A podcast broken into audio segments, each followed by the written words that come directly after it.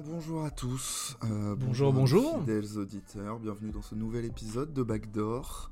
Euh, Comment ça va, les auditeurs Eh ben, J'espère qu'ils vont bien, tout d'abord. Bah ouais, ils peuvent pas nous répondre, mais on Euh, espère. Il est vrai, il est vrai.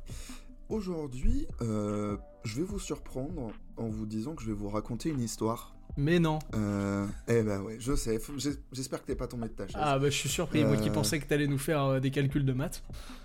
Oh bah bof, bof, bof, bof, ça c'est pas, pas ma spécialité, je vais pas te mentir. Bref, aujourd'hui on va parler de nos de petits français, les premiers français de Backdoor, et Oh. pas n'importe lesquels, mesdames et messieurs. Euh, Bien on évidemment va parler. de la French Mafia. Allez, Euh, on la mafia française. Exactement, on va parler de monsieur Tony Parker et de monsieur Boris Dio. Ils sont, pas, Euh, alors, ils sont pas plus dans la French Mafia J'ai une petite question comme ça. bah, la French Mafia. Est-ce que c'est euh, que les deux ou est-ce qu'il n'y a pas Flo Pietrus avec ou Michael Pietrus Je sais pas? Alors, pour moi, dans les... ce que j'ai pu un peu, même un peu lire et même dans mes souvenirs, pour moi, la French Mafia, c'est vraiment Ouais. juste les Français des Spurs. Ok, Donc, d'accord. euh, donc, après, je dis peut-être de la merde, mais... euh, Non, non, mais je, de- en vrai, non, c'était vraiment une, une pure question. C'est-à-dire que j'en sais rien. C'est, Mm. Je me posais la question si c'était pas genre un surnom qui était donné à ces, à ces Français qui étaient passés par l'INSEP à peu près au même moment. Euh, parce que si- Mm. à moins que je dise des conneries, les frères, non, les frères Pietrus, ils passent pas au même moment par l'INSEP? Non, pas au même moment. Mais Ah, je- euh, je pensais en qu'ils s'étaient par- croisés. en- Non, non. Euh, non, pour ben, moi, je dis de la merde. C'est Parker, Dio et, allez, un peu de colo quand même aussi. Ouais, bah après, bon, ouais, vas-y. On Si va, tu on veux. va gentiment, gentiment commencer. Euh, On va gentiment commencer par Trop un moment qui est quand même ça. Important euh, dans Mhm. l'histoire de nos deux, nos deux compères. Ouais. Euh, on est le 23 juillet 2000. On est Eh à ben, je suis Zadar en Pas Croatie. encore né. Moi, je suis né depuis très exactement 21 jours à ce moment-là. Euh, donc, autant te dire que j'en ai pas énormément de souvenirs. bah, et moi donc, finalement. Bref, donc on est le 23 juillet 2000 à Zadar en Croatie. Est-ce que tu sais ce qui se passe à cette date-là? Est-ce que c'est pas la finale euh, du championnat U18 d'Europe? U10 U19. Mais, U19, euh, mais ouais, c'est pardon. ça. Enfin, c'est le championnat d'Europe junior. Oui, championnat d'Europe junior. J'aurais pu j'aurais- J'ai voulu faire le mec à, à donner la bonne catégorie, pas du tout. Il me, il me semble qu'à l'époque, junior, c'est U19. Bref, donc c'est championnat finale des championnats d'Europe euh, junior, donc en Croatie. Euh, Mhm. La finale, c'est France-Croatie. Euh, voilà. Ah, comme la Nos- Coupe du Monde en 2018. Exactement. Euh, nos petits Français se retrouvent donc euh, face à jouer contre les Croates en Croatie dans une ambiance, bon, Ils On sont en à a la déjà maison, un petit hein, peu voilà. on en a déjà un petit peu parlé dans l'épisode de Drazen Petrovic, mais disons que les ambiances des Balkans, Est-ce que, la- les, moments où l'équipe nationale joue en Croatie, c'est les seuls moments où les, les supporters du Partizan et de l'Étoile Rouge sont copains? Sûrement, sûrement. Attends, je pense le- que tous les autres jours de l'année, ils se mettent sur la gueule. Putain, maintenant je suis, je suis ivre mort. Le, le Belgrade, c'est pas du tout en Croatie, c'est en Serbie. Mais oui, mais moi aussi, Putain, je suis complètement bourré. Désolé. on va dire, c'est le seul moment où les supporters du Dynamo et du Cibona Zagreb Voilà, se sur la gueule. Exactement, Voilà. excusez. Après, on est en fin de journée, on est fatigué, c'est des choses qui arrivent. J'ai peu dormi, j'ai peu dormi, désolé. de même. Euh, donc du coup, dans cette équipe de France, on retrouve le jeune Boris Dio, jeune Tony Parker, mais également euh, jeune Ronny Turiaf, jeune Ah oui. Michael Pietrus, tout Ah ça, tout oui, ça. C'est toute cette génération-là. une Euh, belle génération finalement, une belle équipe. Exactement. La génération 82, euh, qui est euh, la meilleure génération du basket français. Ouais, bah, pour l'instant, en tout cas, de très loin. hein. De très très loin, euh, du basket européen, elle discute très fort, en tout cas. Y a- ils ont Euh, pas, parce- ils ont pas v'là la génération dorée en Espagne? Bah, c'est justement ce que j'allais dire. Moi, je mets quand même la génération des Gasol, Rodriguez, Fernandez. euh, Ouais, c'est ce que j'allais, dire. Après, est-ce qu'ils sont Mais, tous la euh, même année? J'en sais rien, mais euh, Mm, mais c'est la même génération, quoi. ouais. Bah, en tout Et, cas, ils nous ont euh, tapé, donc je pense qu'ils sont peut-être meilleurs. Ils nous ont tapé plus d'une fois. Eh oui. Euh, Et oui, et oui, malheureusement. Mais du coup, ouais, c'est le premier, le premier titre euh, de cette équipe de France. ouais. Et euh, à cette époque-là, euh, enfin, et même encore aujourd'hui, remarque, cette génération-là, c'est la seule qui a réussi à gagner. Qui a réussi Oui. à gagner la médaille d'or en 2013. Ouais, carrément. Alors certes, il y avait aussi bah, les Batum, les De Colo, même des Lauvergne ou quoi qui étaient plus jeunes, mais le 2013, noyau a- dur, Attends, le noyau dur 2013, de y a cette pas. Non, Noah, il est pas là en c'est, euh, 2013. Non, c'est 2011, Qui Noah. ça? Joachim Noah, c'est 2011. Ouais, il fait 2011, Ouais, c'est ça. pas 2013, Noah. Mais ouais, Oh, vraiment, putain. donc le, le noyau dur de cette équipe qui gagne en 2013, c'est cette génération-là. Bah ouais, Et, carrément. euh, et ouais, on va. Ah, on putain, va ils, m'ont- ils nous ont fait gentiment, vibrer. hein. euh, Ah, qu'est-ce qu'ils nous ont fait vibrer On va en reparler, a- j'espère, mais. on, va en, on va en reparler, bien évidemment, naturellement. Allez. Attends, Attends, oh, non, non, de- on va pas parler de l'événement le plus important du basket français, qui inclut les deux joueurs dont on parle dans ce podcast. Et oui, Ouais, non, on vous euh, prend à contre-pied. Voilà, c'est un choix éditorial. En fait, on va parler de David Trezeguet, on a décidé de changer de sujet. Allez, on parle sur le football. Ça part. Ouais, Bref, trêve de conneries. allez, trêve, euh, trêve de conneries comme tu dis exactement, rentrons dans le cœur du sujet. Euh, nos deux protagonistes, donc Monsieur Tony Parker et Monsieur Boris Dio, se sont connus très jeunes, très très jeunes, ils avaient genre 15 ans. Ils se sont connus sur les bancs de l'INSEP. Euh, C'est connu au même âge, mais pas sur les bancs de l'INSEP. C'est ça. Euh, Pas les mêmes parcours. euh, Non, non, non, on s'est connus sur les bancs d'un club de départemental euh, à côté d'Angers. Ce qui était bien aussi, mais pas Oui, mais pareil. ce qui quoi. était pas au même niveau. Pas tellement. Petite question trivia avant de commencer, est-ce que tu sais ce que ça veut dire INSEP Institut national du sport. Ouais. Et alors, le E et le P, j'ai un doute. Institut national Mhm. du sport et de l'éducation physique Non, de l'expertise et de la performance. Oh. Euh, C'est- donc, C'est très. euh, c'est très. Très haut. j'ai pas le terme. ouais, ouais, pompeux peut-être, c'est ça que tu cherches? Pompeux, exactement, merci. mais bref, euh, mais en même temps, pour ceux qui ne connaissent pas l'INSEP, l'INSEP c'est euh, à côté de Paris. C'est une. euh, je sais pas trop comment on pourrait catégoriser ça, mais en gros. Bah, c'est l'élite du euh, sport français, de la formation à la française, exact- tout simplement. Exactement, c'est. euh, Si, l'INSEP vient toquer à votre porte, c'est que vous êtes bon généralement, vous êtes même très bon, vous êtes souvent parmi les meilleurs de votre génération. êtes- Et dans votre sport et dans toute la France. Ouais, ouais, Parce voilà. qu'il y a beaucoup de sports à l'INSEP, t'as plus ou moins tous les sports. Ouais, et, euh, en quasiment gros, tous, hein, même, je pense, qui sont Ils représentés. font, euh, ils font la formation, en gros, je crois qu'ils font genre collège-lycée, genre sport-études, euh, mais pour le très haut niveau, ouais, quoi. c'est ça, je crois que ça commence. Je me demande si ça commence pas genre à partir de la quatrième, mais j'ai un doute. Je suis pas sûr de ce que Mm, j'avance. Oui, Je sais pas s'ils font tout le cycle mais- du collège, mais peut-être. Mais en gros, voilà ce que c'est l'INSEP. Ça C'est un, un- un immense centre de formation le plus grand dans plein de sports différents. Ah bah et oui. Tu, si tu comptais tous, genre les champions du monde olympique, d'Europe, de tout ce que tu veux, qui sont sortis de l'INSEP, que ce soit dans le basket ou dans d'autres sports, la liste elle est longue, mon pote. Ouais, et puis Bref. pareil, hein, si tu commences à vouloir rajouter les entraîneurs hein, qui ont fait Oh, ils ont amené des mecs au titre et ils sont passés par l'INSEP. Tiens, tiens, tiens Ouais, ouais, ouais. ouais. Euh, parlons de notre euh, bon vieil ami, monsieur Boris Dio, euh, de son nom complet, Boris Babacar Dio Rifio. Babac. Euh, il est euh, le fils de Elisabeth Ouais. qui est euh, l'une des, si ce n'est la meilleure pivot de l'histoire du basket féminin français. Ce qui aide hein, euh, quand tu dois commencer une carrière de basketteur. Disons que t'as les bons gènes. Ah bah disons que pour le jeu au poste, c'est vu avec maman. Ça aide. Mm. surtout, euh, surtout pour Boris. Ah Euh, oui. Elle est la troisième joueuse la plus capée de l'histoire de l'équipe de France, euh, derrière euh, Céline Dumer et Pauline Ekambi. Euh, Une grande euh, dame. noms- Ouais, une très très grande dame du basket français. Euh, 247 sélections euh, en Putain. équipe de France. C'est exactement le même nombre de sélections que son fils Boris Dio. Mais Il a non. 100 247 sélections en équipe de France. Oh, c'est sûr qu'il a là. fait exprès. C'est, je pense aussi. Je suis sûr qu'il a dit. Je suis sûr qu'il le savait pas et qu'à un moment il a dit vas-y j'ai envie d'arrêter. Il a regardé, il a fait eh, il m'en manque genre 4 pour aller égaler maman. Je fais les mêmes que maman et j'arrête. Ouais, c'est beau. J'ai égalé, mais j'ai pas dépassé maman. C'est ça. Ça, c'est beau. Euh, son père, hein, Monsieur Boris Dio, c'est euh, donc Monsieur, Monsieur Issa Dio, euh, qui est d'origine sénégalaise et euh, Mhm. lui a été également été sportif dans sa jeunesse. Il a été champion universitaire de saut en hauteur. Pareil, ça aide, hein, des bonnes qualités. Un bon départ si tu veux des qualités athlétiques correctes, on va dire. Ouais, ouais, c'est ça. Euh, avant de devenir avocat par la suite, euh, il deviendra avocat, son père. Un Et, aussi euh, bon cerveau que des si- aussi bonnes jambes. Exactement, un corps sain, un esprit sain dans un corps sain. Exactement, le slogan Euh, d'Azix. ouais. Euh, son f- même, je ne savais pas, mais euh, Boris Dio a un frère qui s'appelle Ah ouais Martin. Martin Dio, qui a également été basketteur pro. Euh, il Eh a ben. joué un peu en NCAA et en Pro B en France. putain. Donc euh, la famille Dio, c'est des sportifs. Ah, ma foi, ça Euh, tâte la balle orange. hein. Ouais, ouais, un petit peu, un petit peu. Euh, même si euh, Boris Dio n'a pas vu beaucoup jouer, euh, enfin n'a pas vu du tout même jouer ses parents jouer au plus haut niveau, Mhm. il a quand même grandi dans les salles de sport. Parce que même quand il était bien. jeune, il allait voir les matchs de sa mère. Alors certes, c'était pas le plus haut niveau, mais elle était quand même encore pro à cette époque-là.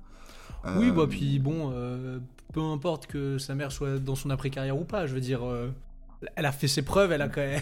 Ça aide de voir Oui. maman jouer au basket, hein, même, quand bien même elle joue en départemental. hein. Ouais, c'est ça. Bah, elle jouait pas en départemental, hein, vraiment. Non, mais vous avez compris, j'exagère D2 le féminine, euh, en D2 féminine, quoi. Donc, ce qui est quand même un bon niveau, on va pas se Oh, mentir. c'est un niveau qu'on n'atteindra jamais si on cumule tous les deux nos talents. Ouais, grand max R3, quoi. Ah, ouf, oh, grand max D1. Bref. Euh, du coup, ouais, il grandit donc dans les salles de sport. Il fait un peu plein de trucs, euh, plein de sports. Il fait un peu de tennis, il fait un peu d'escalade. euh, pendant, que, pendant que maman fait ses matchs, quoi. Lui, Pas d'aviron donc, pas de bateau. Peut-être. j'ai pas, j'ai pas, encore, Je suis désolé. finalement. Je suis, je suis désolé. Pour lui, à cette époque-là, son but de vie ultime, Hmm. Ouais. c'était de jouer pour euh, le- la JSA de Bordeaux, donc le club de basket de Bordeaux, qui à l'époque jouait en foi. N1, N2, quoi. Bah, C'est un Euh, rêve qui se respecte. hein, euh.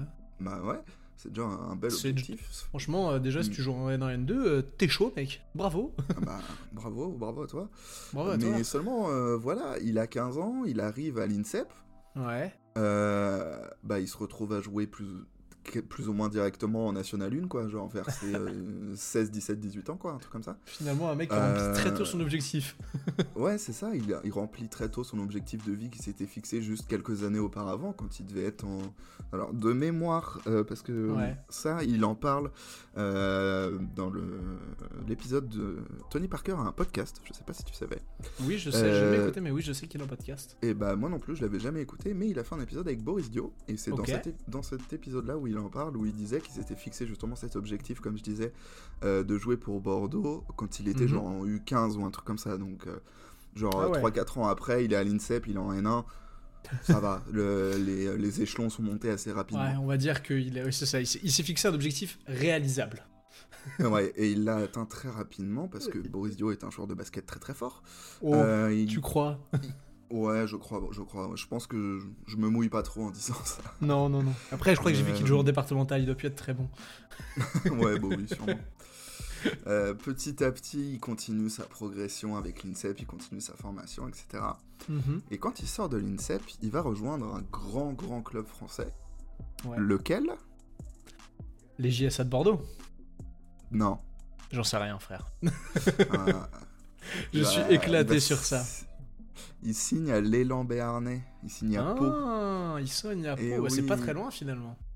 Bah, c'est la même région, quoi. Ouais. Non, je suis très très nul en Euh, basket français. Bah, je vois ça. Ah, Euh, il les rejoint donc pour la saison euh, 2000-2001. En tout, il va rester pendant 3 ans euh, à Pau. Ok. Euh, le temps de devenir euh, MVP, meilleur jeune et champion de France avec l'équipe paloise. Un beau appeler palmarès. Exactement, je pense que c'est le terme qu'on peut employer dans cette situation. Oui. Euh, dans cette équipe, on retrouve aussi un joueur comme euh, Michael Pietrus. Tiens, tiens, tiens. Petite, euh, petite info que je te donne. Le ça, Kobe ou le Brown Stopper? C'était quoi son surnom à Pietrus en NBA De mémoire, c'était le Kobe Stopper. C'était le Kobe Stopper alors, ouais. Ouais. Il y en a eu beaucoup des Kobe Stoppers, mais c'est Oh oui. Bref, à la fin de la saison 2003, euh, Mhm. Boris se présente à la draft. Et oui, c'est Euh, il fait partie de la draft 2003. Mais oui, je le sais en plus, je l'ai vu la dernière fois. Je suis trop con. Est-ce que tu sais où il se fait drafter? Euh, alors attends, il est pas tradé directement? Euh, Pas que Non. je sache. Alors, il se fait drafter, et là j'ai un putain de doute. il se fait drafter aux Hawks, non? Ouais, se- bien joué. Ouais, c'est ça, c'est les Hawks. Oh, J'avais un Ouais.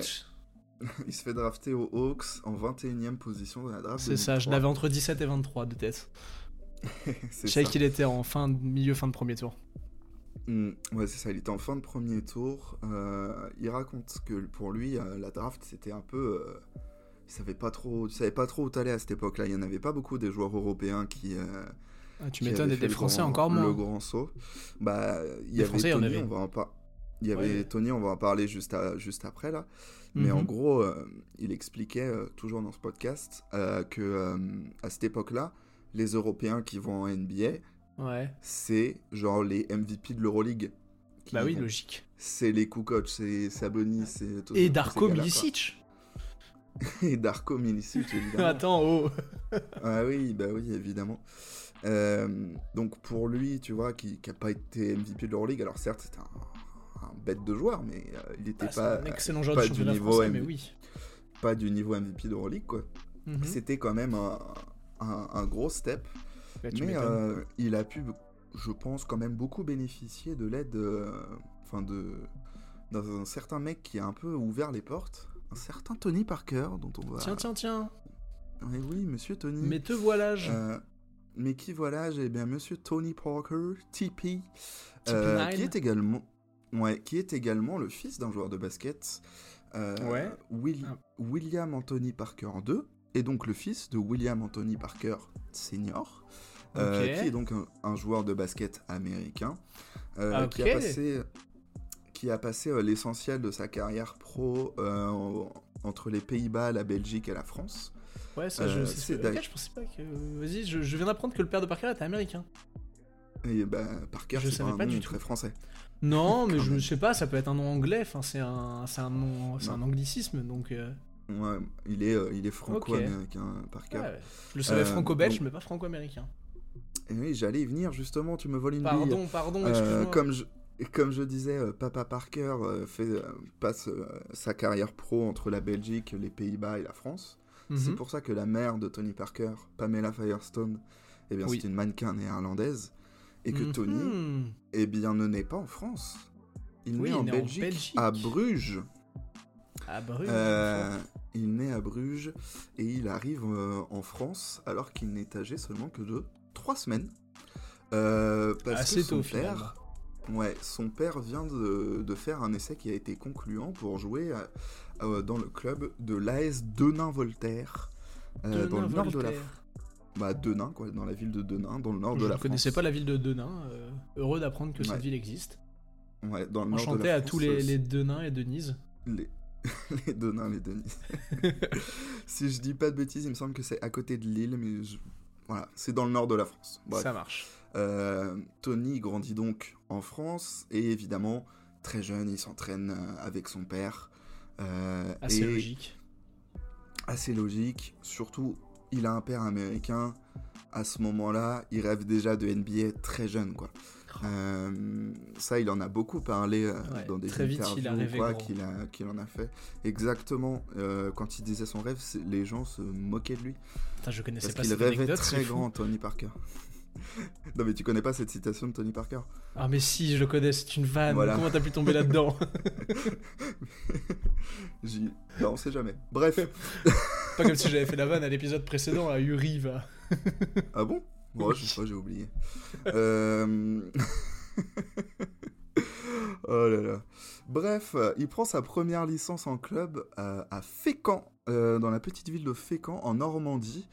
Euh, très vite, il intègre les programmes sport-études, etc. avant d'arriver à l'INSEP lui aussi. Il était déjà monstrueux, oui, oui. Quand tu t'entraînes avec papa de tous les soirs, de toute façon, au bout d'un moment, euh, t'as de l'avance sur les autres gamins. Évidemment, euh, il restera trois ans, lui, à l'INSEP. Euh, il va signer son premier contrat pro un an avant Dio. Il va signer au PSG Racing Ouais, ça je euh, savais. pour la saison euh, 99-2000. Sa première saison, elle est un peu compliquée, sa première saison pro, euh, parce qu'il est dans l'ombre d'un grand nom du basket français, Laurent Ciara, Ouais, c'est euh, ça. qui Je joue, euh, chercher le meneur euh, français qui était ouais, devant lui. qui joue à la Maine euh, à cette époque-là à Paris. Euh, Mm. Du coup, à la fin de cette saison-là, il songe quand même à rejoindre euh, la NCAA. Ok. pour, je savais pas euh, par contre qu'il avait songé à la NCA. Moi non plus, je te cache pas. Bah, Euh, je l'ai appris pendant les recherches. Euh, D'autant plus qu'il a reçu une offre Ah ouais de, De, la part d'une de la part d'une fac, Euh, la fac d'un joueur dont on a déjà parlé dans cette émission. D1 Une fac de. du coup, une fac de D1. Une fac d'un genre dont Ah t'as ouais. déjà parlé Ouais, avec des vestes jaunes. euh, UCL. Attends, attends, attends, attends, des vestes jaunes? Michigan State? Ouais. Non, Georgia Non Tech, les Yellow Jackets. Ah, bah oui. je la fac de Monsieur Chris Bosch. Putain, mais oui. Euh, ouais, donc il avait, il avait reçu cette offre-là, et en plus de ça, à l'été, à l'été 2000, il participe au Nike Hoop Summit. Ouais, ça je savais, c'est là où il se Euh, fait, euh, il- fait ses marques. Ouais, à Indianapolis. Donc pour ceux qui ne connaissent pas le Hoop Summit, euh, c'est euh, tous les étés Nike qui organise un match d'exhibition entre les Oh, meilleurs plusieurs espoirs, matchs. euh, Oui, c'est vrai qu'il y a plusieurs matchs. Enfin, T'as trois, t'as, enfin, c'est un espèce de mini tournoi. Je sais pas, c'est un peu bizarre comment Ouais. c'est foutu. Bref, Mais en gros, oui, c'est du show-off tournoi d'exhibition entre les meilleurs jeunes américains et les meilleurs jeunes euh, Du monde, hein, du tu peux dire, hein. monde, quoi. Ouais, tu, Ouais. non, tu peux dire du monde, hein, c'est Bah, parce que c'est des tournois bah, où c'est ton agent qui te fait rentrer, donc. euh, Mais, puis- mais, mais même ce que je veux dire, c'est que souvent c'est euh, équipe reste du monde contre équipe États-Unis, quoi, souvent. Oui, oui, c'est vrai. Bien vu. Bref, pendant le Hoop Summit, du coup, Parker euh, sort une petite feuille de stats, euh, 20 points, 7 passes D, 2 rebonds, 2 interceptions. Petite perf. Petite perf, euh, évidemment. Euh, finalement, il va rester un an de plus à Paris. Euh, parce que le coach, le nouveau coach qui arrive à Paris cette année-là, Ron Stewart, va le convaincre de rester une saison supplémentaire. D'autant plus que Ciara est parti. Et à, Ah. seulement 10 à seulement 19 ans, Tony Parker est déjà titulaire pendant toute la saison. Prêt à casser Euh, des gueules. Exactement, il tourne déjà à 15 points de moyenne pendant toute la saison. Oh putain, c'est énorme. Ah, c'est énorme, à 19 C'est ans. euh, énorme. Mais dans le même dans le championnat de France, 15 points de moyenne, c'est c'est beaucoup Mm. de points, surtout à l'époque. Ça n'a pas.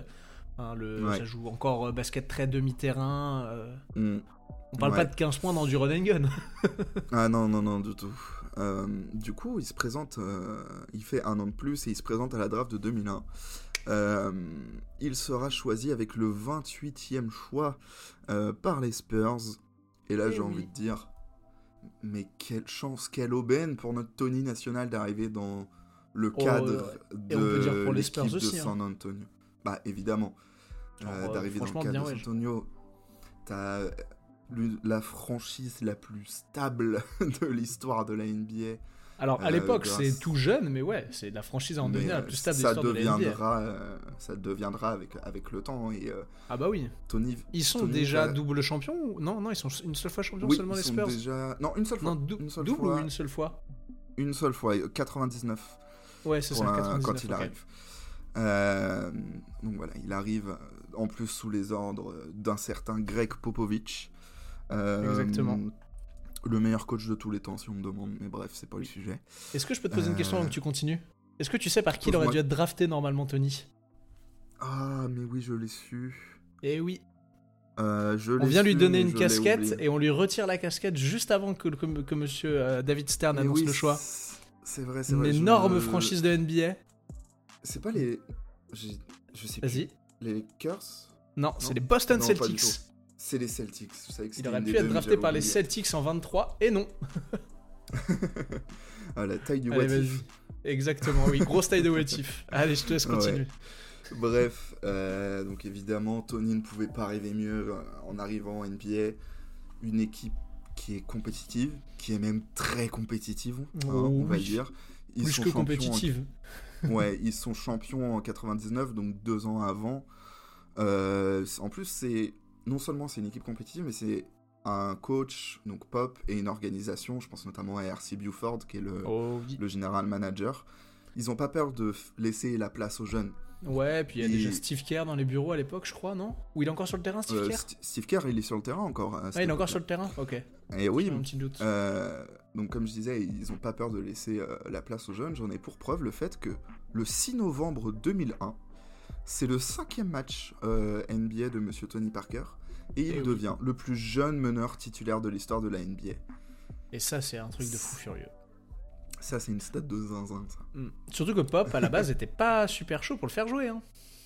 Bah ouais. Il y a toute De cette base, histoire il aussi avec être, Pop euh, euh, où il est pas méga fan du joueur et tout aussi. Je sais pas si tu vas nous Ouais, en de- parler.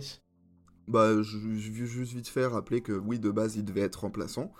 Mais en fait, il était tellement bon sur ses quatre premiers matchs que. Et à l'entraînement. bah, et à l'entraînement aussi évidemment, Mm. que bah, Pop s'est dit bah en fait faut le faire euh, mettre starter. Il a fait non, il a fait un baptême du feu. Il a dit ah ouais, tu veux montrer que tu sais jouer? Bah viens, on te met sur le terrain. hein. T'es bon, tu vas rester. T'es mauvais, tu joueras plus jamais. Et bizarrement, Je il a répondu présent. feu- ouais, le baptême du feu a, a plutôt bien marché. Tony Oh Parker oui. est quand même le genre de, de mec qui répond présent généralement. Ouais. Il éteint des Euh, incendies, c'est un pompier. Ouais. Euh, en 2002, donc euh, plus tard dans cette saison, Hmm. les Spurs passent, euh, j'ai envie de dire, un exploit de Derek Fisher de remporter Oh. le titre. Un mec à la table de marque qui s'endort. Et le- la, la règle de la NBA, Ah c'est oui, la Fischer roule. 0-4. hein. Oui. Donc, non, euh, alors attends, c'est après ça que c'est 0,4. C'est pas avant, C'est après. Oui, c'est après. En gros, c'est le, le fameux truc de. euh, ça fait un tollé Oui. énorme et la NBA dit bon, désormais, en dessous de 0,4, on considère que t'as pas le temps de prendre un tir. Pour, voilà, pour ceux qui savent pas, il reste 0,4 secondes euh, de, dans le temps, euh, dans, le match. temps réglementaire, Les, égalité.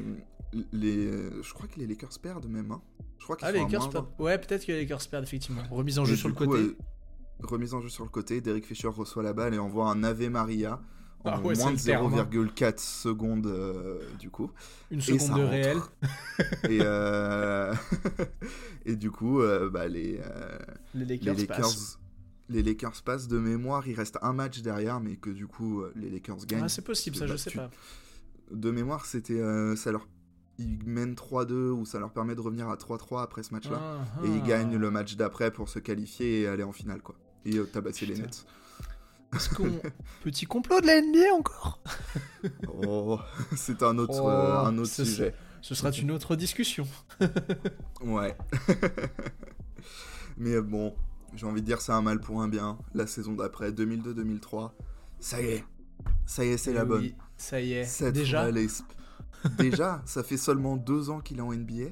Oh, et putain, les donc c'est sa- ouais, de de, sa troisième Tony saison. Parker sont... Non, c'est sa deuxième. Il est drafté en Oh, Putain, c'est. 2001. Alors, il est sophomore. Oh Il est sophomore champion Ah NBA. ouais. Donc, Et voilà, cette équipe des Spurs qui, qui tabasse les, les Nets de, de Jason Kidd en finale. Euh, L'une des. Je crois que c'est la finale où il y a La eu moins regardée de l'histoire de la NBA, le- ouais. Ouais, mais je crois que c'est aussi celle où il y a eu le moins de points scorés, il me semble. ou un 7, truc comme ça. 7 matchs, un seul des 7 qui passe au-dessus de la barre des 100 points. Ouais, voilà, c'est ça. Et genre, euh, c'est Ouais, pas les deux équipes passent au-dessus de la barre des 100 points. hein. C'est il y a une équipe et genre elle a mis des 102 deux points. Ça défendait un peu à cette époque-là. Oh, à peine. Parce que le, donc, euh, le style de jeu des Spurs à l'époque, hein, c'est pas des passes, hein, c'est Tim Duncan poste bas, grosse défense. ouais. et bah, du coup, Tim Duncan MVP des finales. Et euh, Surprenant. Parker devient le tout premier champion NBA français. Putain, Cocorico, mon pote, ça c'est beau. ça c'est pas une destinée. Donc en fait, il est Ouais. champion NBA avant même que son pote soit drafté. Ouais, parce que c'est en 2003 du coup, c'est cet Ah, été-là que Boris se présente à la draft. Et ouais, Oh, ça a tellement aidé Boris, t'as raison. Oh, oh, t'as ouais, des scouts qui ont dû être en slip quand Mm. ils ont vu ça. Quoi, on peut drafter un Ça- français, il peut être bon. surtout que Tony, euh, Tony faisait euh, un lobbying de ouf auprès de, de Pop et de R.C. Buford pour faire venir, euh, pour que les Spurs draftent Boris Dio. Oh le monstre. oh le Stromon. Non mais prenez-le, vous inquiétez pas, il sait jouer au basket. Ouais, voilà, c'est ça. Il a même il y, a y a une anecdote que j'ai entendue où euh, Ouais. c'était euh, alors du coup ça devait être 2001, le Noël de 2001, la Ouais. première saison, euh, première saison de, de, de Parker en, NBA. Donc ça fait deux mois il est dans la ligue. Ouais, Boris Dio est du coup invité par, par Parker euh, pour, euh, pour fêter Noël chez lui à San Antonio, tu vois. Oh la classe. Et, euh, et du coup, il fête, il- Boris y va, il y a Pop aussi qui est là pour, pour Mhm. Noël, tu vois. Putain Et, stylé. euh, ouais, donc là, ils, ils discutent, tout se passe bien, bonne ambiance, machin, Mhm. euh, c'est cool. Et à un moment, t'as Parker et, Parker et Popovic qui se barrent. Et euh, Mhm. au bout d'un moment, euh, Dio, il est là. euh, Putain, je sais pas ce qu'ils font, quoi. ils sont partis où? Ils sont partis discuter technique. Eh ben, tu crois pas si bien dire. Ah À un oh vraiment? moment, euh, à un moment, euh, Dio se lève, il va les chercher et il les trouve euh, dans une pièce à part en train de faire analyse, séance d'analyse vidéo du dernier match, mon pote, t'as Pop qui était là. Mais regarde là, t'aurais dû prendre le tir. Qu'est-ce que tu fais là? Mais Greg, c'est Noël Mais les deux étaient, étaient chauds, tu vois. Et genre, c'est là que Boris raconte, c'est à ce moment-là qu'il s'est rendu compte que, ah ouais, ça va. Mon pote, il est entre de bonnes mains. Parce Ouais, que, bah. euh, Légèrement, Parce quand que le là, mec à Noël. en début de soirée, on rigolait tous ensemble, c'était très cool. Et là, d'un seul coup, petite séance vidéo, putain, les mecs sont des professionnels de ouf. Euh, c'est sûr, il va tout péter, quoi. Il est Oh, dans les trop mecs, bonnes mains entre pour la- ça marche pas, quoi. Entre la dinde et le dessert. Petite séance vidéo là. Dites-le là, deux heures, facile. Verre de rouge à la main, ça. bam. Oh, ouais, c'est ça. Donc du coup, euh, voilà, revenons, revenons à la draft. Euh, du coup, à cette époque-là, bah, Boris Dio est en France, il n'a pas pu faire le déplacement à New York. Et Ouais. autant me dire qu'à l'époque, pour suivre la draft, c'était Oh pas là simple là, quand t'es en France. Hein. Oh Internet, savais c'était pas si. pas, Ouais, puis même, je sais pas compliqué. C'est ce que j'allais dire, ouais. c'est- Est-ce qu'il y a même un journal qu'on a parlé le lendemain, quoi? Hein. Ouais, Peut-être l'équipe, Ouais, encore. Parce qu'on avait un Français, tu vois. Mais, euh, mais voilà, Ouais, bref. peut-être, à voir. Euh, du coup, euh, bah, Boris Dio est au téléphone avec, euh, avec Parker qui lui est aux États-Unis Ouais. en train de suivre la draft en, en direct quoi. Logique. Et en gros, en gros, euh, du coup c'est Parker qui lui annonce ah bah Intel ils ont drafté euh, machin tu vois. ouais, et en gros, à chaque fois que y a- le nom de Boris sortait pas. Ouais. Parker il était trop content parce que ça voulait dire que ouais ils allaient peut-être l'avoir quoi. En gros le, Spurs, deal c'était euh, si, euh, si Dio il est disponible au moment du pic des Spurs, ils le prennent, tu vois. Oh. Donc à chaque fois que personne, que l'équipe Ouais. qui choisissait passait sur Dio, il était là, oh yes, on va peut-être l'avoir et tout.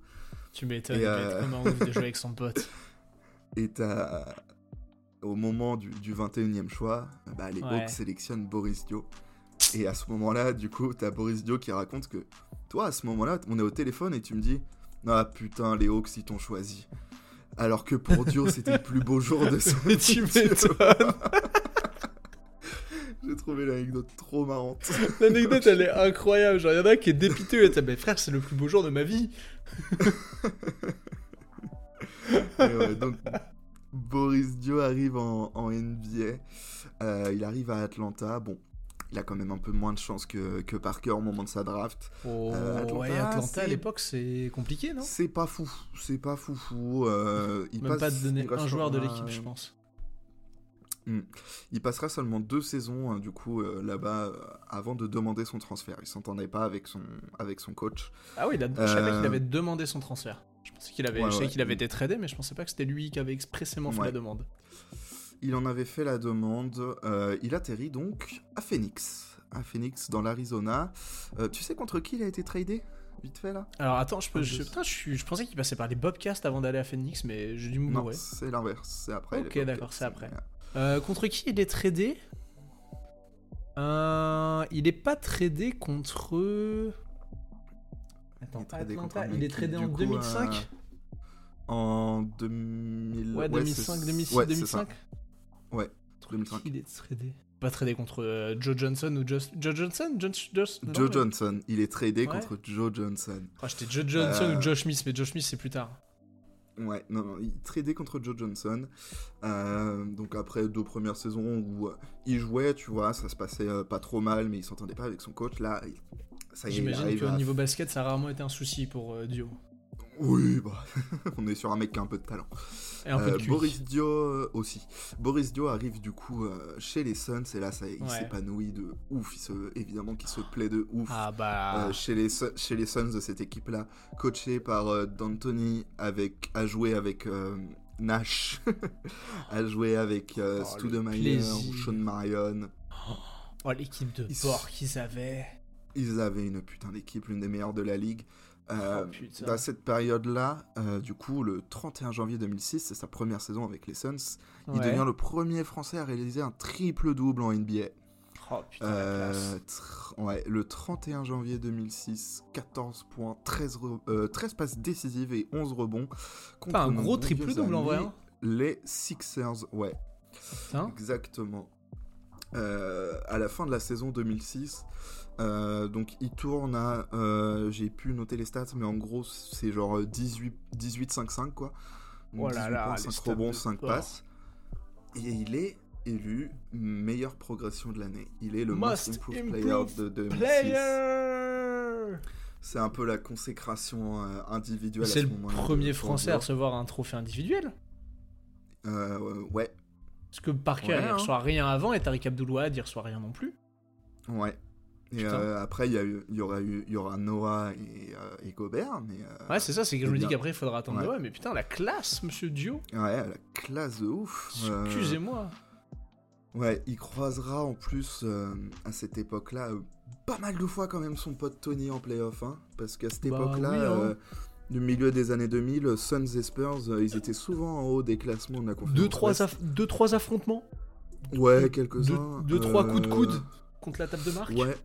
Ouais, j'allais y venir, j'allais y venir. Ah, euh, pardon, vas-y, vas-y, vas-y, vas-y. t'inquiète, t'inquiète. Ouais, bah, te déroule le tapis rouge. euh, je voulais euh, en placer une petite pour. euh, alors, c'est 2007. C'est les finales de conférence. c'est ça. Euh, Monsieur Boris Dio et c'est Stoudemaier.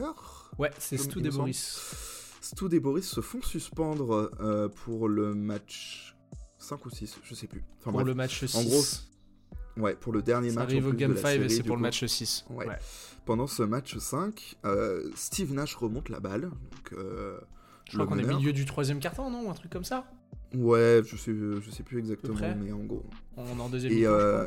Il remonte la balle, il est le long de la ligne de touche, à côté de la table de marque. Et là, il se prend un Robert Horry dans la gueule. Oh, il se euh, prend euh, un, st- un stack, finalement, pour ceux qui suivent la NFL en ce moment. ouais, il y a ça. Un en bon gros, gros, un stack. bon, un bon gros coup d'épaule. Donc, pour euh, ceux qui, qui ne l'ont pas forcément, je rappelle que Robert Horry, c'est genre 2m5 et euh, je sais pas combien de Il kilos. doit faire ses un beau 105-110 kilos, ouais. facile et euh, Steve Nash c'est genre 1m85 et allez 80 kg quoi. Ouais, grand maximum, Donc- hein, il, est, il est squelettique, Nash. hein. Enfin, il est maigre, Ouais, pas voilà. squelettique, mais il est maigre. Autant dire que Steve Nash euh, vole Ben, euh, voilà, il, Hein a- il atterrit dans l'état Ouais. voisin. exactement vers l'infini et d'autres cieux comme dirait Exactement. euh, Une fois de plus Steve Nash s'envole vers d'autres cieux, voilà, c'était ça plutôt. ah oui, Et, putain, euh, pas la ref. Ouais, j'ai fait un mélange de Buzz l'éclair et de la Team Rocket, euh, C'est c'est pas bien marché. Et du coup, bah, Boris Dio et Stoudemaier veulent en découdre, quoi. Ils, ils Alors. étaient sur le banc à ce moment-là, ils se lèvent, ils veulent défendre leurs potes, sauf que, bah, à ce moment-là, on n'est pas très longtemps après euh, le fameux incident de Malice at the Palace, où il y avait eu une bagarre générale entre euh, fans, joueurs, euh, Ah coachs. bah, où enfin, Ron. Ron Artest et euh, c'est Ron Artest, il y et a Stephen Jackson. Stephen se- Jackson et il y a pas Jermaine O'Neal aussi qui est dans cette équipe? De mémoire, Jermaine O'Neal ne va pas dans les tribunes. Ouais, mais c'est Stephen Jackson et Ron et Artest qui vont. Ouais. Mais Donc, alors, évidemment, il y a eu cet événement-là, euh, je crois que c'était un ou deux ans avant. Donc du coup, la NBA Malice avait mis des Palace, règles. ouais, c'est 2004 ou 2005. Ouais. Donc du coup, la NBA avait instauré des règles de maintenant, si ça se tape et qu'il y a un mec qui sort du banc, il est suspendu direct. Alors là, surtout, euh, faut savoir que vraiment, allez regarder les images, hein, mais euh, Dio et Stoud, ils ne font vraiment que se lever. C'est-à-dire que même pas ils vont vers l'incident. hein. Hmm. Genre, ils se lèvent, Ouais. la NBA fait suspendu. Ouais. tu joues plus. C'est la loi. C'était David Stern, le commissionneur euh, shérif. euh. Ça, ça, ça rigolait pas avec David. Ah bah, fallait que ça file droit, hein. sinon, ça filait tu droit. dégages. Ouais. Du coup, bah, les Spurs l'emportent euh, de- sur le match euh, 6 du coup. Ouais. Et euh, ils vont en finale en 2007. Et alors là, Contre Depuis les finales de LeBron 2007. James. Spurs Cavaliers 4-0 la finale est un Alors, tu, c'est pas Spurs. Cavaliers, hein, tu t'es trompé. C'est Spurs contre LeBron James et 4 plots. coaché par euh, Coaché par un plot. coaché par un plot non il fait du bon taf aux Kings maintenant Ouais, Bref. oui, oui, oui, oui, c'est vrai. Mais il a mis Mais du temps quand même. ouais voilà à l'époque c'était pas fifou Bah, il lui a fallu Bref. 17 ans, quoi. ouais mais tout vient à point qui sait attendre Exactement. Euh, bref euh, on est en 2007 donc bah là les Spurs sont champions une fois de plus c'est leur troisième titre en 6 ans puisqu'ils ouais, ils gagnent 2003 2005 2007 c'est la troisième bague de Tony Parker Putain. Tony Parker est MVP des finales. Exactement. On a un, mec qui reçoit le trophée de MVP des finales, le Bill Russell Trophy, Finalement, le trophée suprême, quasiment. hein. le trophée, sup- le trophée individuel suprême du basketteur. Il Ah, le, le reçoit trophée avec du le drapeau gagnant ultime, hein. français, Mm. le drapeau français autour de la taille. C'est vrai que Cette c'est elle est image. incroyable cette image. Cette image, elle est folle Et on à est cette époque-là. Ah, on va mettre du temps Hein avant de le revoir. Victor, on espère que tu seras le prochain, mais Ouais, on croise les doigts très très fort. putain, franchement. Euh, à cette époque-là, 2007, Tony Parker, il, est au, sommet de sa gloire. Bah, il Parce est même là, la on- première option des Spurs quasiment à ce moment-là. Parce que Duncan commence Bah. à vieillir, le jeu commence beaucoup à passer par lui. Ouais, c'est ça. Euh, donc il y a ça. Il est, euh, il est MVP des finales. Il vient d'être élu. Il vient d'être All-Star pour la deuxième fois de sa carrière, la deuxième fois de suite. Putain, Euh, la classe. Bon, bah, côté collectif, les Spurs, voilà, ils sont toujours. euh, Ouais, ils sont au pinacle, de- hein. Ils sont au pinacle, ils gagnent tous les deux ans. Euh, il joue son meilleur basket. Il, Oh il oui. a une hype de fou. Il est marié avec Eva Longoria, qui est une star planétaire à ce moment-là. Qui est en plein avec, Desperate euh, Housewives. Ouais, c'est ce que j'allais dire avec la, la série Desperate Housewives. Euh, il a le Koei... Bur- Non, pas le Koei, Bur- n'importe quoi. Il a le Koei Burger.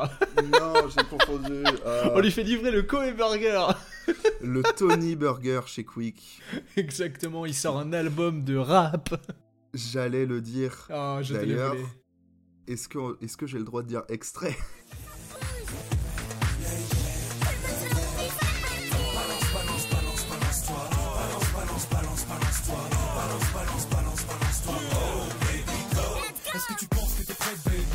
Fait boum boum dans le club, baby. Donc voilà, cette magnifique extrait musical qu'on vient d'entendre prouve que des fois, faut rester dans son domaine, Ah, mais c'est pas grave. C'est Tony, on l'aime, on lui pardonne. non, pas ça. Moi, je pardonne pas ça. Oh, mais t'es trop dur. non, j'ai trop de respect pour la musique surtout. Il voulait juste s'amuser, il le dit Oui. même euh, en interview. bah, qu'il a eh qu'il bah, juste des- kiffé, des- il voulait faire ça, qu'il regrette absolument pas, même si bon. Il, il peut s'amuser, je dis pas le contraire, mais il est pas obligé de le diffuser. Bref, c'est un autre, un autre débat. Euh, ça, ça rentre dans l'épisode des passions qu'on a, qui est sorti la semaine dernière, si je ne m'abuse. Exactement. Magnifique. Euh, bref, revenons, revenons au jeu. euh, Revenons au jeu. Allez, le bug. Euh, on est en, en 2008 à ce moment-là, donc euh, la saison vraiment juste après, euh, pour montrer que voilà son, sa streak de, de, de gloire et de son niveau de basket fou continue encore après. Oh, ça continue. Il réussit même l'exploit de planter 55 points. Le Eh tout ben. accompagné de 12 euh, passes décisives et de 7 rebonds, s'il vous plaît. Sympa. En Euh, double, euh, double overtime, je crois? En double overtime exactement contre les Minnesota Timberwolves. Euh, pour te donner un comparatif, on n'avait pas vu un joueur faire 55 points, 10 passes D et minimum 5 rebonds depuis Oscar Robertson en 1964. Ah ouais? Ouais, Oh purée Ah ouais, vrai, vrai, vrai, vrai stat là ouais. Ouais, et la ESPN, dernière ça. fois, ouais, et la dernière fois sinon qu'on avait vu un joueur faire 55 points 10 passes D, c'était Mhm. Michael Jordan. Bah écoute, sympa la table, hein. Oscar Robertson, Michael Jordan, Tony Parker, ça claque. Ouais, ça, ça, ça claque légèrement. Ça claque légèrement. Euh, Tony Parker est évidemment un nouveau All-Star euh, en 2008. Euh, Donc voilà, il est toujours sur cette, cette série de greatness. Ah bah, il est sur une lancée là, le frérot, direction Là, la on, lune. le, hein. on le rattrape. Évidemment, évidemment. Mm. Euh, pendant ce temps-là, revenons à notre ami Boris.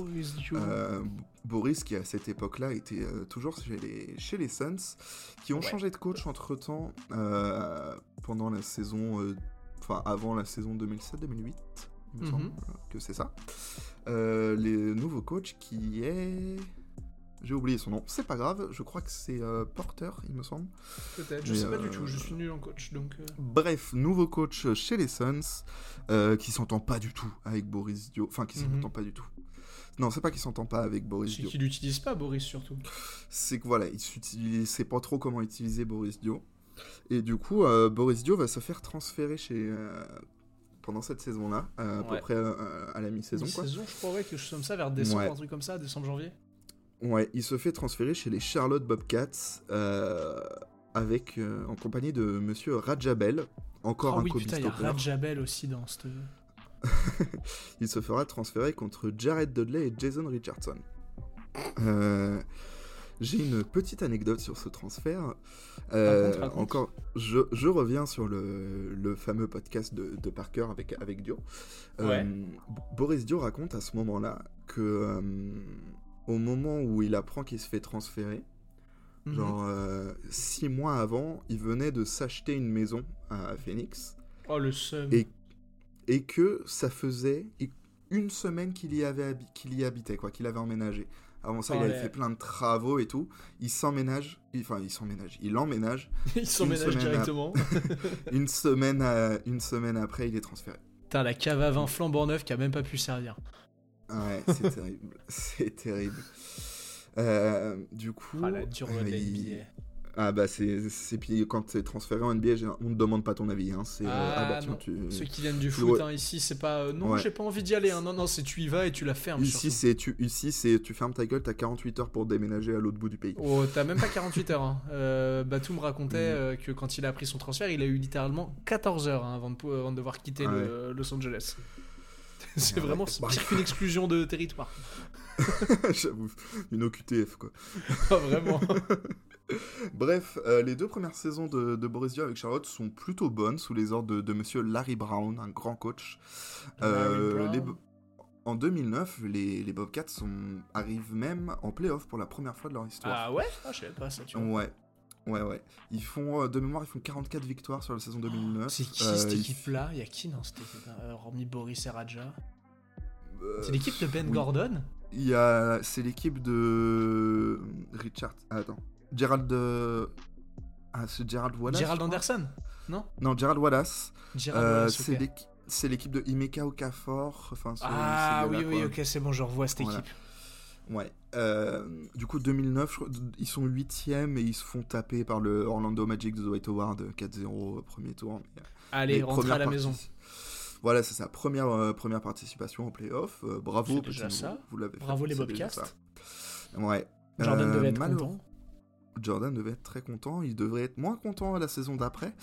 Euh, cette belle page va, va vite se tourner parce que bah, au début de la saison 2010, euh, Larry Brown démissionne à cause des, des mauvais résultats en début de, début de saison de son équipe.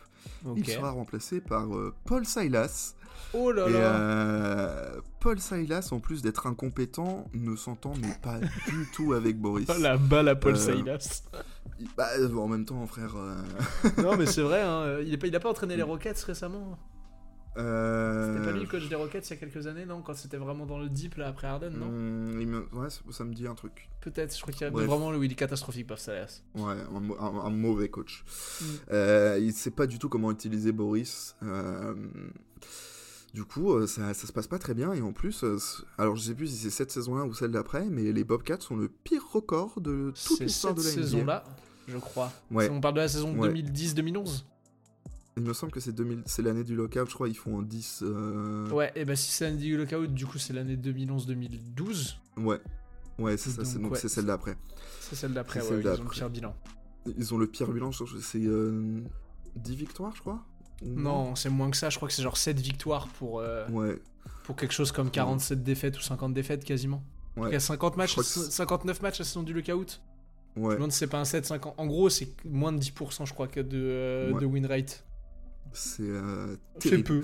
C'est très très C'est terrible. donc, euh, donc voilà. euh, après avoir euh, passé sur le fameux lockout de 2011 à Bordeaux, club Oui. dans le, duquel Monsieur Borisio était le président. Il a réalisé son rêve. Il a réalisé son rêve, il a joué avec Bordeaux. une, une très belle interview où il dit, où il, il parle de lui-même quand il s'est signé, à mourir de rire. Franchement, l'humour de Babac, je l'ai. régal. En- Tu l'as Je l'ai. Ouais, en le joueur gros, a été il- difficile en négociation. Ouais, c'est ça. En gros, il explique que bah, c'était le président du club. Il dit euh, Ah, été une négociation dure. euh, Le joueur voulait le maximum. euh, Le président a dit non, non, ce sera le minimum. Et finalement, ils ont réussi à trouver un- on a réussi à trouver un accord. Oh, le- bonne, oh, la vanne, conversation de schizophrène. bonne euh, bonne vanne, Boris. J'aime beaucoup. À euh, mourir de rire.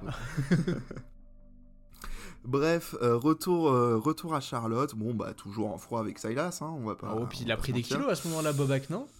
À ce moment-là, Bob- euh, Babac prend des kilos pour se, se stabiliser vraiment au poste 4. C'est son nouveau poste. Ouais, bon, prend, puis même parce qu'il joue pas du tout et je crois qu'il avait confié qu'il en avait plus grand chose à foutre à ce moment de la NBA quasiment. Ouais, aussi. aussi. Il prend, je pense, facile une dix-quinzaine de kilos, quoi.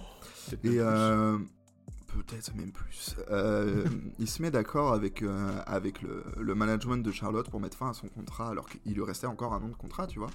Donc ça, on est d'accord qu'on parle de la euh, saison 2012-2013. Non, 2011-2012. 2011-2012, ok. Ouais, là on est à, à l'intersaison 2012. Ok. Et euh, on revient à Monsieur Parker qui a fait un lobbying de fou, encore une fois. Il est revenu voir Pop, Et il a fait euh, Eh, tu te souviens ce qui s'est passé il y a 10 ans? Et ben voilà, exactement. Du coup, euh, Boris Dio signe chez les Spurs pour. euh, Eh, je croyais qu'il signait l'année d'après, tu vois. Je... Ah, mais je pensais qu'il signait en 2013-2014, Dio. Non, non, il est là aussi en 2013. Hein. Ah, il est là en Il est ça, 2013, euh, ok. Et ouais, Mes souvenirs me jouent des tours. ça y est, enfin les deux potes de longue date qui se connaissent depuis les bandes Oh, d'INSEP depuis qu'ils ont des 15 ans. Ah, ils ont dû faire une teuf pour célébrer ça. ah, ils ont dû s'ouvrir un château d'Iken. enfin... enfin jouer ensemble. Ouais. Euh, Boris, évidemment, bah. On parle de Boris Dio, l'un des plus gros QI basket. euh, Alors, mais même outre-Atlantique, hein, les, les Américains ont été Mm. choqués du personnage. hein. Ah bah ouais, hein. qui évidemment qu'un mec comme ça, il va s'intégrer parfaitement et très facilement dans le jeu collectif de pop. Oh oui. Euh, En vrai, pour petite comparaison comme ça que je me permets, pour ceux qui Mm. sont plus jeunes et qui n'ont pas eu l'occasion de voir jouer Boris, ça fait vraiment, euh, ça, il a vraiment, je trouve, un style de jeu qui est très similaire à celui qu'a Nikola Jokic actuellement. Ouais, ouais. Euh, Genre euh, juste le bon play. En fait, j'en ai rien à foutre de ce que de faire des stats, c'est le bon Mm. play et rien d'autre. Exactement, exactement. Euh, 2013, du coup, euh, première saison, enfin fin de la première saison Mhm. chez les Spurs.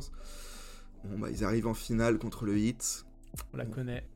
On connaît le dénouement. Euh, Bosch, back out to Allen. It's for Briner. Bang Euh, Putain, Mike Breen. Quel homme. Il aura son podcast un jour. Oui, c'est exactement ce que j'allais dire. Je- je- on va- un jour, on fera un podcast sur les commentateurs. Oh oui, Euh, et sur lui en que particulier. Monsieur Cosette et Monsieur Eddy aussi en France. On vous, Oh oui, on pourrait, carrément. Ouais, ouais. Bref, c'est un autre sujet. Euh, fin, de, fin de teasing, exactement. Donc voilà, 2013, euh, bah, dénouement malheureux malheureusement euh, pour, le, Ah. pour le- les Spurs.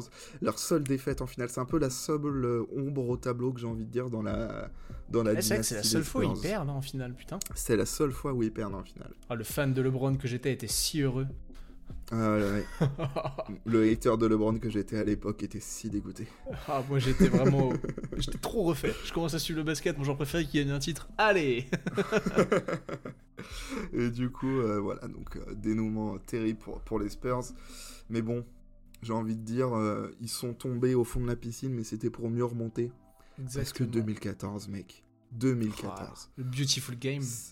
Le Beautiful Game, c'est Oh le paroxysme du basket. C'est. Du jeu collectif. De ce que la NBA, de ce que le style de jeu à l'américaine et à la mode NBA te permet d'atteindre. Ouais, le... ouais c'est ça, le pinacle du sport, c'était. Mais. ce- cette équipe-là, vrai- c'est tellement kiffant à regarder jouer que. Et tu vois, pareil, petite, euh, petite comparaison, et je crois qu'à l'époque, si je dis pas de bêtises, il est assistant dans cette équipe-là, mais le, les, les Nuggets ont une forme de beautiful game. Bah il me ouais, semble que Malone, euh, à l'époque, je dis pas, si pas de bêtises, il est assistant de Pop. Ouais, ouais, mais il y a beaucoup de coachs NBA qui sont passés par euh, Pop. Oui, bon, on va pas commencer à tous les faire, parce que sinon on est là pendant encore 8 jours, mais... euh, Mais, euh, mais mais ouais. C'était juste pour ce petit parallèle, comme j'ai fait Jokic ouais. et Joe. euh, Ouais, ouais, bah ça se tient encore. hein. L'héritage de cette équipe-là, il est incroyable. L'une des plus belles des équipes des de l'histoire de la NBA. Ah bah, mais l'un des plus beaux jeux. Il y avait jeune Danny Green qui t'envoyait des filoches à trois points de l'espace en te prenant le meilleur, dé- le meilleur extérieur adverse en défense. Jeune Kawhi. vieux Tim, vieux Tim Duncan qui était Ouais. la tour de contrôle en défense. Ah, il allait pas vite, mais il était si commençait fort. à exploser. T'avais euh, vieillissant euh. Tony Parker et Manu Ginobili qui étaient mais monstrueux. Ouais, Euh, Gino est as- incroyable. Alors qu'il a fait des Ouais. finales de merde l'année d'avant. Et tu sens qu'il a, il a à cœur de se rattraper. Il est fantastique sur toute la saison. Ouais. On se souvient de, bah, Il y a évidemment, de Matt- Boris Dio. Il y a Matt Bonner. Il y a Matt Bonner pour Ah, euh, mettre des coups de savate quand il faut. T'as euh, Il y a- le non, steak attends, euh, non, Thiago non. Splitter. Oui, c'est Thiago Splitter auquel je cherchais. Mm. Qui, euh, mange v'là le contre du futur par LeBron. Ah oui. Et puis bah t'as aussi Patty Mills. Ouais, t'as Patty Mills. Patty. T'as pas Corey de Joseph déjà à l'époque? C'est pas impossible qu'il y ait déjà Corey Joseph aussi. Peut-être qu'il y ait suis en Enfin bref, on va le- pas, on va pas tous les a- faire. On- Mais c'est ce Ah. qu'on vient de faire, c'est pas grave. Ouais, et l'année d'avant, il y avait Tracy McGrady dans l'effectif. Ouais.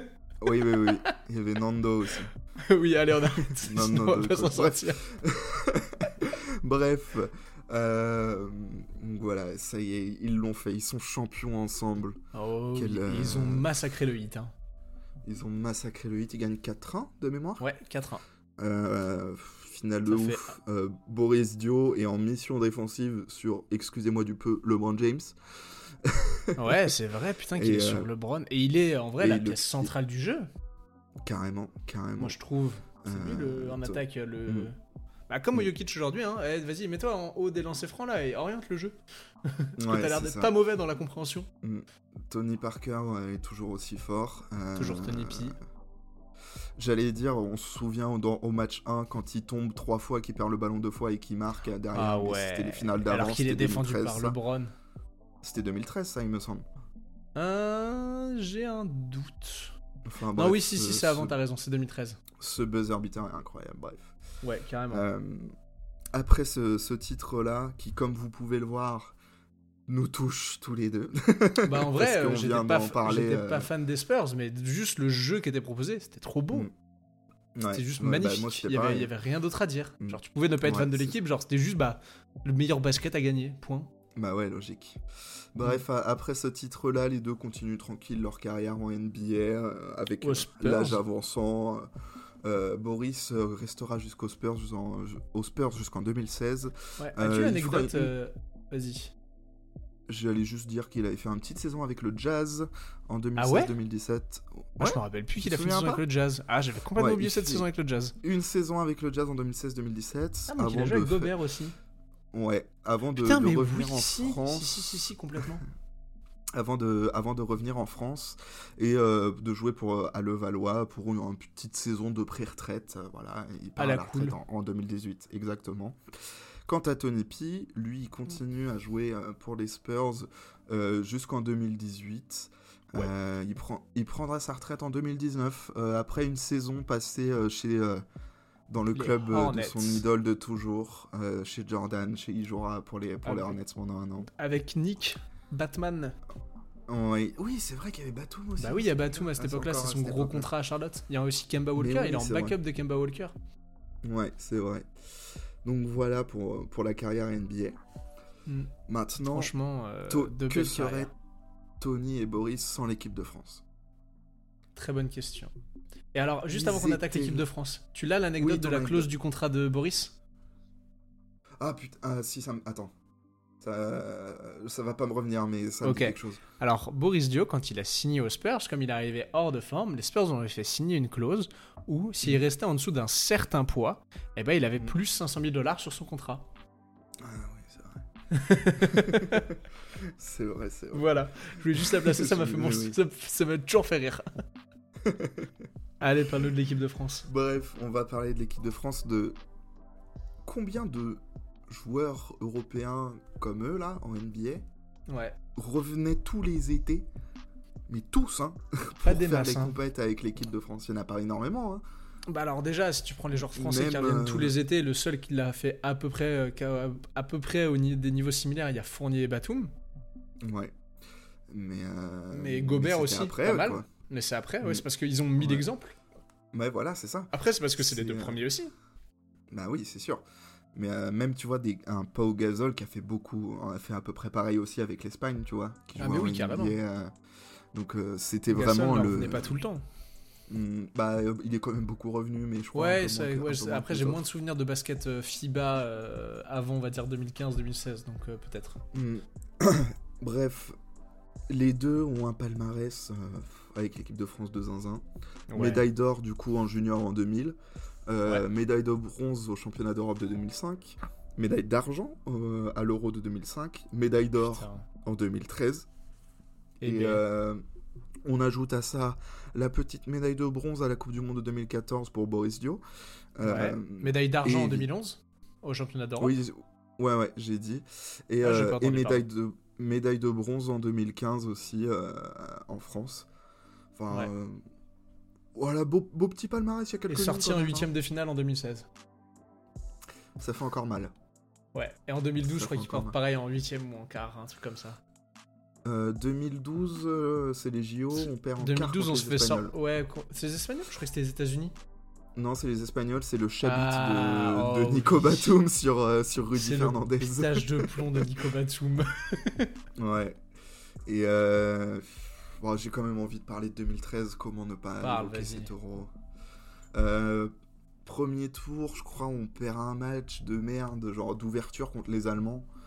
Ouais, c'est possible. Euh, ouais, c'était l'époque où il y avait encore les deux phases de poule. Et je crois qu'on repère un match en- au deuxième tour contre. Il me semble que c'est la Lettonie, si je dis pas de bêtises, mais je suis pas sûr de ce que j'avance. En tout cas, on arrive en quart de finale. On arrive en quart de finale avec deux défaites déjà, donc la confiance est pas top. C'est ça. Euh, L'Euro est en Slovénie, on joue en quart contre la la Slovénie. La fameuse Slovénie des frères Dragic, euh, tout ça. Putain, Goran et Zoran. ouais, Goran et Zoran Dragic chez eux. Donc autant dire que on y revient encore une fois, mais l'ambiance dans les Balkans, ça y allait, hein. Oui, voilà. Mais Fait jeter deux, euh, trois briquets. Ça jetait deux trois briquets exactement. Mais euh, mais voilà, enfin, Mm. on sait pas que les Français étaient juste meilleurs sur ce match-là. Ils ont joué plus physique. Ouais, ils gagnent, font je crois, un, de 10 on points. un vrai match contre la Slovénie. Ouais. Et là arrive la demi-finale. Arrive cette putain de demi-finale contre les Espagnols. Ceux Oh, qui nous ont ceux qui nous ont battus en finale en 2011. Ouais. Ceux qui nous ont battus en 2012 au JO, ceux qui nous ont battus je ne sais combien de fois Ceux pendant qui des nous empêchent d'être heureux finalement. Mais oui, mais oui, Mais oui, sûr. mais oui. Et euh, première mi-temps, je crois qu'on perd de 15 points à la mi-temps. Ouais, la France rentre ça. au vestiaire, on est à moins 15. Et on est nul, surtout dans le jeu. Genre, il y a le On moins est 15, mais on est chier. nul dans le jeu. Il y a que Tony Parker qui est bon. Et, Il euh, joue il y a encore, tout il est seul. bon, mais il force quoi. Il est obligé de forcer, sinon, euh, Il est- sinon en fait, il est on est à obligé de moins forcer. 25. S- Ouais, voilà, c'est ça. Et là, mesdames et messieurs. Allez regarder cette, euh, cette vidéo du discours de Tony Parker dans Oh. le vestiaire à la mi-temps. Quel discours. Rien que d'en parler, j'en ai des frissons Ah encore. ouais.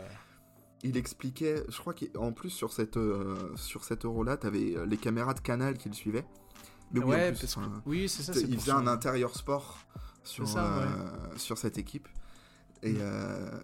il explique dans le documentaire que c'est le plus grand moment de ma carrière en équipe de France. quoi.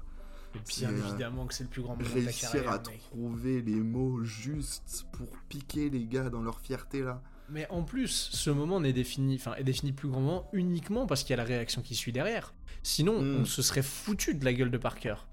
Bah, Genre, ouais. je veux dire, ça a posé Parker en tant que leader incontesté et incontestable de Mm. l'équipe de France. Je veux dire, si ça ne marche pas, si on va pas après, on peut Mm. vraiment poser la question de la qualité de leader de, de Parker. Parce qu'il y a des gens qui ont dit oui, mais regardez, il n'est Ouais. pas écouté, etc. Mm. Alors que là, bah, c'est électrochoc. La- Ils nous prennent pour de la merde. revient. Ouais, ça se voit dans leur regard. Ils nous agressent, on peut pas remettre la balle en jeu. Jeu.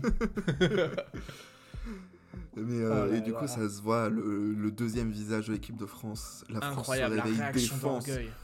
La défense sur, cette, sur ce match. Putain. Putain, mais Ah, le jour et la nuit, hein. Mais des barbelés en la deuxième mi-temps. Et, les Espa- Tu vois que revient- les Espagnols sont choqués du niveau de jeu qu'on affiche en deuxième Ouais. mi-temps.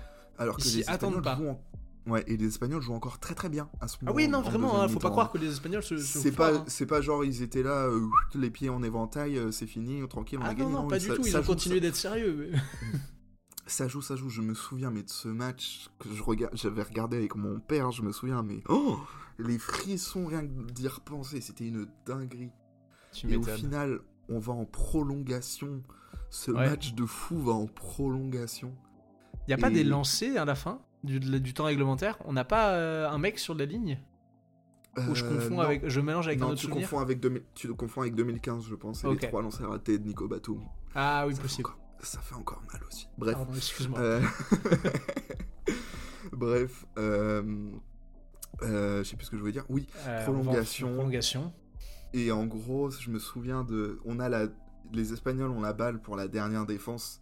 Ouais. Et t'as un espèce de main à main entre Rodriguez et Gasol.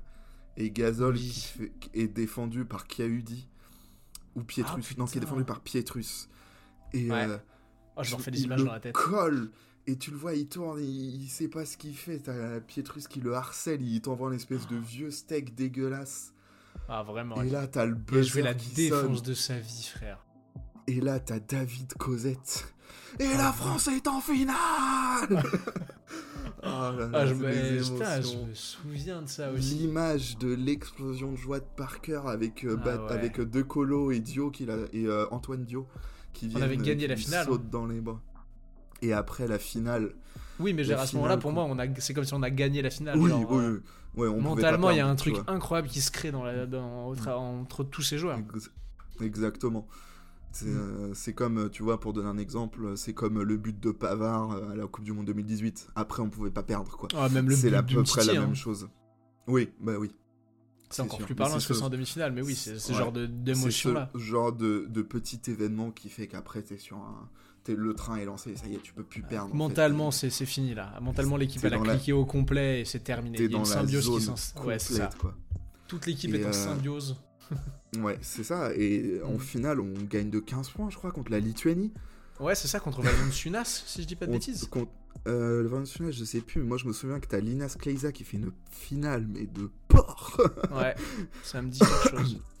Mais ouais, et, on, et même, c'est c'est pendant la finale que t'as le fameux buzzer de Antoine Dio, quand il reste 0,9 secondes, là, qu'il est au milieu de terrain euh, à la Oh mi-temps. putain, mais oui Tu vois, ça, ça caractérise vraiment le truc du flow, là, où euh, on est Ouais, dans la zone, du, il peut du rien nous nuage sur arriver, lequel tu on était. Exactement. Genre, c'est en vrai, c'est oui, c'est même pas le. fo- C'est genre, tout est tombé correctement. À ce moment-là, à partir Les de cette demi-finale contre l'Espagne, à chaque fois qu'on lançait une pièce, elle tombait du côté qu'on voulait. Ouais, voilà, c'est ça. Et c'était euh, incroyable. Le, le premier et le seul titre de l'équipe de France pour l'instant. Ah, le premier, Grâce ouais, à c'est ce- ça, ouais. Ouais, ouais, grâce à ces deux-là. Merci, Ah, messieurs. On vous remerciera jamais assez. Ouais, de nous avoir grâce à ces deux-là et aux autres, mais oui, mais gros Mm, travaux de ces ouais, deux-là. mais voilà. Mm. Ces deux-là qui, du coup, comme on fait euh, toutes les compétitions internationales avec la France, ces deux-là qui ont Oh réussi à oui. faire changer les mentalités en équipe de France. Euh, Ouais. dans, le, dans leur, je, je reviens au podcast euh, de, de Mhm. Parker de- et, et de Boris. Boris Dio, il explique que, en gros, au début, quand ils ont commencé à jouer en équipe de France, donc au début des Ah années 2000, oui, tu veux parler de ça, ok. l'objectif que donnait la Fédé, c'était d'être présent juste dans toutes les compétitions. Genre de se Mhm. qualifier pour les, euh, pour les championnats d'Europe, de se qualifier pour les championnats du monde, de, de se qualifier pour les JO. C'était Un manque le cruel d'ambition. tu vois. C'est ça. Et ces deux mecs-là ont changé la donne en disant Mais non, on vient pour gagner. On est... Ah non, mais clairement. L'esprit Coubertin, c'est bien, mais euh, voilà, Ah, mais quoi, ils, nous, ont, on vient ils, pour ont, ils gagner. ont clairement un- amené cette, euh, cette mentalité à l'américaine qui manquait au, Ouais, au c'est sport ça. français et au basket. Exactement. Et maintenant, on voit encore leur héritage que n'importe quelle compétition française, enfin n'importe quelle compétition internationale à laquelle la France participe, on vient avec pour objectif de gagner. Ah, Regardez la dernière compétition. hein. Euh, voilà, on se fait genre, sortir euh, lamentablement en premier tour. Exactement. C'est on- comme- c'est vrai, il y a 30 ans, enfin il y a 20-25 ans en arrière, ça aurait été ouais, bah vous, êtes, vous avez participé. Ouais, non, voilà, c'est déjà bien. Bravo les gars. Non, non, on a, on a hein. chié dans la colle. Ouais, c'est ça. Mm. Donc voilà pour, euh, pour Parker, Parker Dio. Euh, J'avais envie de conclure tranquillement, Pépère, avec euh, mes petites anecdotes Allez. perso où, où j'ai pu voir ces deux monstres. Vas-y, raconte. Euh, la première fois, c'était bah, du coup en 2011. ok. Euh, on a dit tout à l'heure que Boris Dio était parti jouer à Bordeaux. ouais. Mais monsieur Tony Parker était parti jouer à Lasvel. Oui, c'est vrai. Et à cette époque-là, j'avais été voir un fameux match de basket, enfin un match entre le Cholet Basket et Lasvel à la Meilleray. Putain. Ah ouais, ça, mon stylé. pote, Parker, voir jouer Tony Parker en vrai, putain, ça fait Ah, ça c'est la classe. Je me souviens qu'il met, de mémoire, il met 20 points dans le match. Ouais. Mais euh, putain, le voir jouer en vrai, ah, ça fait Tu bizarre. m'étonnes, ça devait faire quelque chose. Ah, puis pour Euh, tout français qu'on était à l'é- à l'époque, que tu l'aimes ou Mm. que tu l'aimes pas, c'était un peu ton idole par cœur. Enfin, Ouais. ça faisait partie Bah, de. bien sûr, bah, bien sûr. T'avais forcément euh, une attache. Et en plus, euh, je me souviens, au moment où on arrive devant la mairie, Ouais, donc évidemment c'était euh, complet, donc euh, t'imagines un peu le monde, on imagine on bien. arrive en même temps que le bus de Lasvel. Oh, c'est stylé ça. Et du coup, il passe genre devant nous. Oh là là. T'imagines la marée humaine quand Oh, tu mais- vois Tony Parker qui est à 3 mètres de Oh. toi. Ah, mais j'imagine bien, oui. C'était euh, un moment incroyable. Tu Après, m'étonnes. euh, ouais, c'était fou. Après, il y a eu 2015. Euh, En Ouais. 2015, euh, les championnats d'Europe se disputent en, se disputent en Oui. France. Et euh, à cette époque-là, avant les championnats, avant le, avant l'Euro, l'équipe Ouais. de France fait comme à chaque, avant chaque compétition, ils sont en stage à Pau. Et euh, Ah, moi, à ce moment-là, à ce moment-là, j'étais en vacances à côté de Pau. Oh, Et il y avait un entraînement qui était ouvert au public. Stylé. Donc cette, euh, je me souviens très bien, on est dans le, je sais plus comment elle s'appelle, la salle de bas de Pau Orthez. Et là, Ouais. ils sont, t'as, bah, t'as du coup toute l'équipe de France de, de l'Euro 2015 qui était en plus un peu la Dream Team, quoi. Ouais, t'as on avait Gobert. Parker, Dio, Gobert, De Colo, euh, Fournier, il est là? Non, il est pas là. euh, je, je crois pas qu'il est Fournier. Non, Fournier est Il y pas là. avait t'as raison. Aginsa, Pietrus, Kaudi, enfin, Ah ouais, une belle équipe, hein. euh, il y avait même Jeité, je me souviens. Oh Et, putain, ouais. Et vu que c'était euh, le, le petit nouveau, il, il avait fait son entraînement sans short. Quoi juste, En il- calbar? Non, il avait un cuissard quand même, mais Ah oui, il, ok. avait, il avait pas de shorts parce que c'était le rookie, quoi. Très très rigolo ça. Ouais. Mais, mais ouais, putain, voir ces, ces gars-là euh, Mm. s'entraîner. Ça devait Et du coup, tu vois, c'était juste, euh, c'était juste des petits matchs qui se faisaient. euh, c'était incroyable. Oh, bah, en vrai, euh, anecdote de fou furieux. C'était fou. Et surtout que je me souviens, au début de l'entraînement, t'as un mec qui parle au micro qui dit Alors oui, s'il vous plaît, euh, merci de de garder le silence pendant le- l'entraînement et tout, machin. euh, Ouais. Les gars sont là pour travailler et tout. Donc Genre- l'entraînement devait durer genre une heure et demie ou un truc comme ça. Ouais. Pendant la première heure, euh, bah, c'est assez silencieux. Quand il y a une belle action, ça applaudit, il y a un petit Ouais, je vois oh, tu vois. Ça, respecte, ça célèbre, mais ça respecte. Ça respecte. Mais par contre, genre les, les derniers, euh, les dernières 20 minutes, une demi-heure, c'était n'importe quoi. C'était incroyable. Ça gueulait partout dans toute la salle. C'est- ouais, mais un peu, c'était trop fou.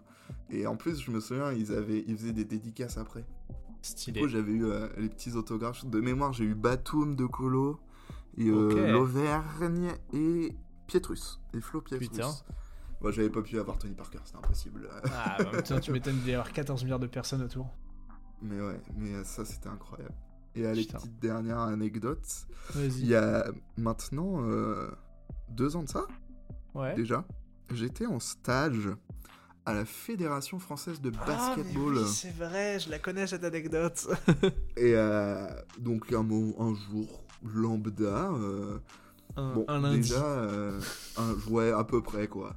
Je suis dans, je suis sur mon bureau, je dois être certainement en train de remplir un tableau Excel chiant. Ou de ne rien faire Euh, comme tu sais bien faire.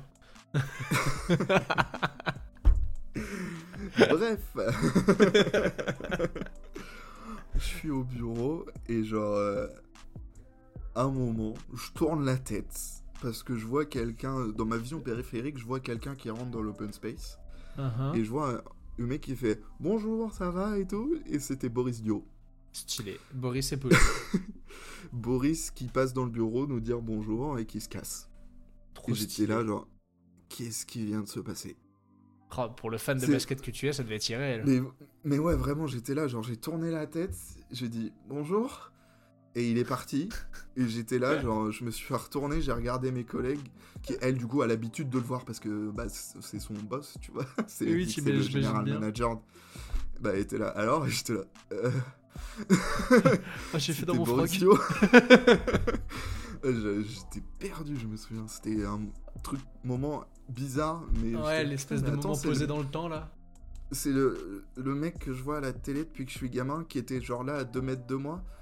Le mec qui m'a fait rêver toute mon enfance, il était genre là. J'aurais limite pu lui serrer voilà. la main. Ouais, moment de ouf. Moment de ouf. J'ai Eh vu ben. Céline Dumer aussi, enfin bref.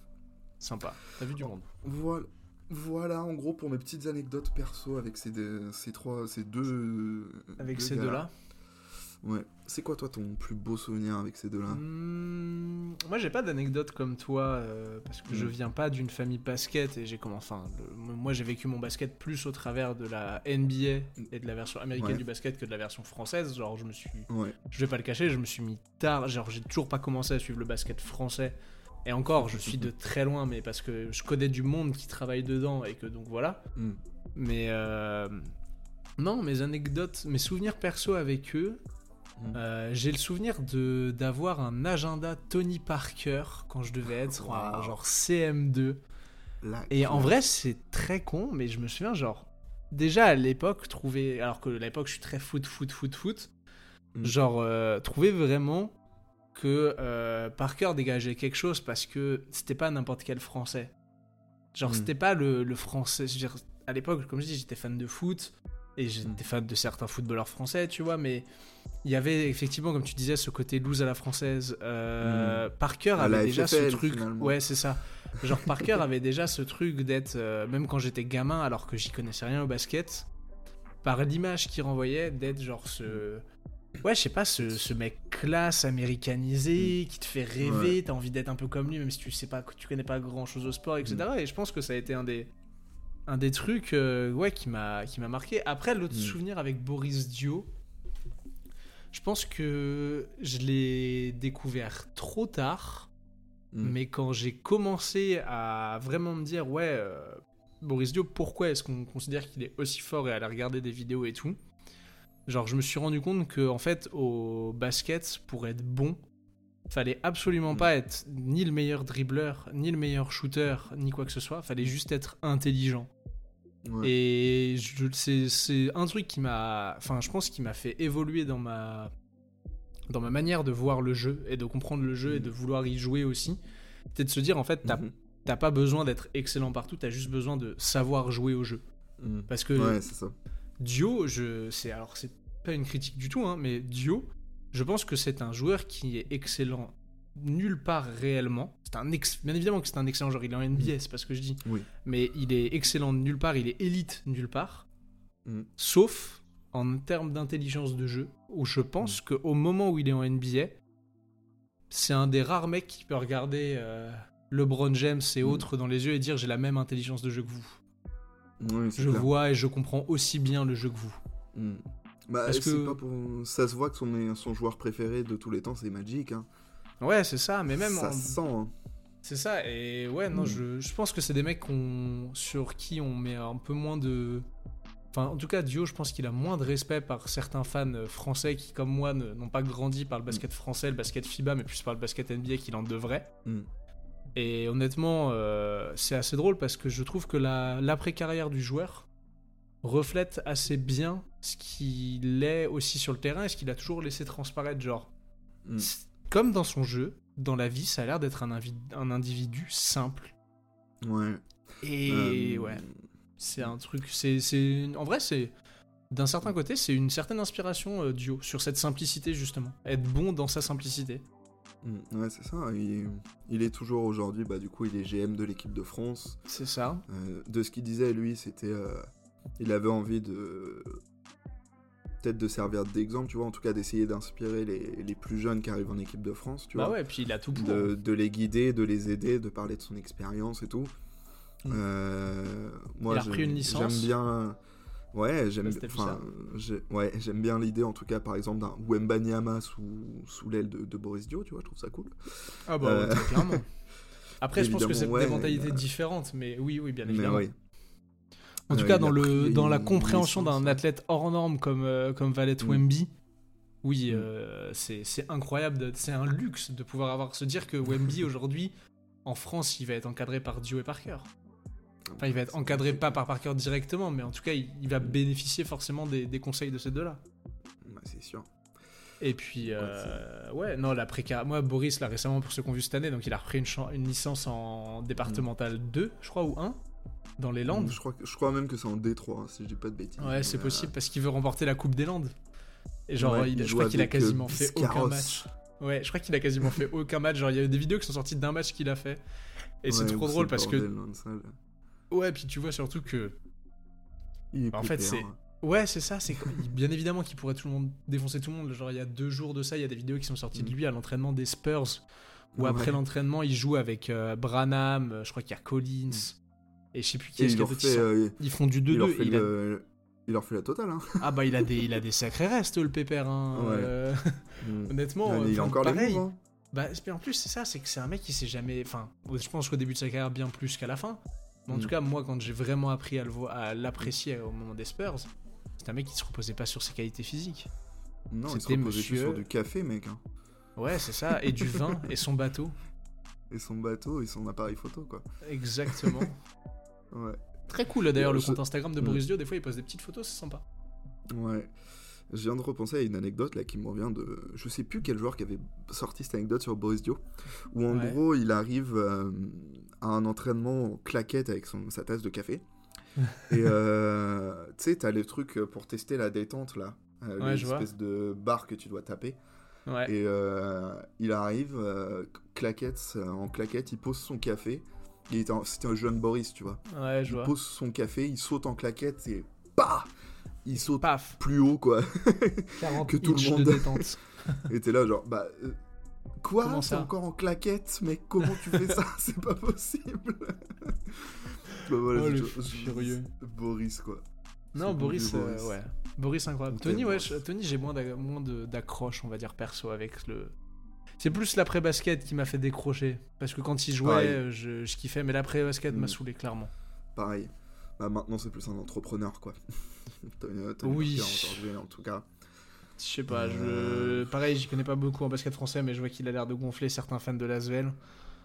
Ouais. Mais, euh, mais bon, c'est, je sais pas, je regarde pas, donc je vais pas me permettre de, de parler sur ça. J'ai, moi, j'ai décroché du personnage, je reste. euh, Je reconnais le talent du basketteur qu'il était. Ouais, évidemment, qui nous a fait, nous a fait bien kiffer. Ah bah bien Eh évidemment. ben, écoute, je pense, pense que c'était a- pas mal, J'avais hein. prévu un, un petit jeu, mais vu la taille de l'épisode, Ah, franchement, c'est comme tu veux, on a 1h20, si on fait 1h30, c'est pas grave. hein. bon, allez. Allez, que en On en reprendra mes bien un peu. recherches, en faisant mes recherches, je me suis rendu compte que putain, mais Boris Dio, il a combien de surnoms différents? Bah, et je voulais Babac, savoir. Je voulais savoir Ouais. combien tu pouvais m'en citer. Donc Babac, ok. Babac. Mm. Euh, en vrai, je peux t'en citer qu'un, c'est Babac. Pour moi, il avait qu'un surnom, mais je, j'en savais pas qu'il y en avait plusieurs. Bah, il y, a- y. Captain Babac aussi. Ouais, ok. Est-ce que c'est le capitaine? Ouais, ok. Il y a Bobo, Bobo, ouais, soit. 3D. Oui, ça je savais, Ça, 3D. Oh, J'aurais pu le trouver. 3D. Ouais. Euh, le président. A- on l'appelle le président. On l'appelle aussi Tea Time. Tea time, tea time. Ouais, il y en a un, c'est Fago Moshushi. Ok. Je sais pas d'où ça vient. Et mon dernier, du... le pr- mon préféré. The Big Croissant. oh, le surnom donné The par un Big. Croissant. The Big le Croissant. surnom, déjà surnom donné par un américain, c'est sûr. Il devait le prononcer. Oui. The Big Croissant. Je, je suis tombé dessus, ça m'a fait mourir de rire. Le Big Croissant, quoi. Énorme. Magnifique. Ah. Bon, Vive la France. vive la France. Bon, on on s'arrête sur ça s'arrêter là-dessus. On se dit topette. Allez, On topette. se dit euh, à la semaine, la semaine prochaine, sur prochaine. Backdoor. Et, Exactement. euh, Et, voilà. Allez, des Et, bisous, euh, topette. bien. Bisous.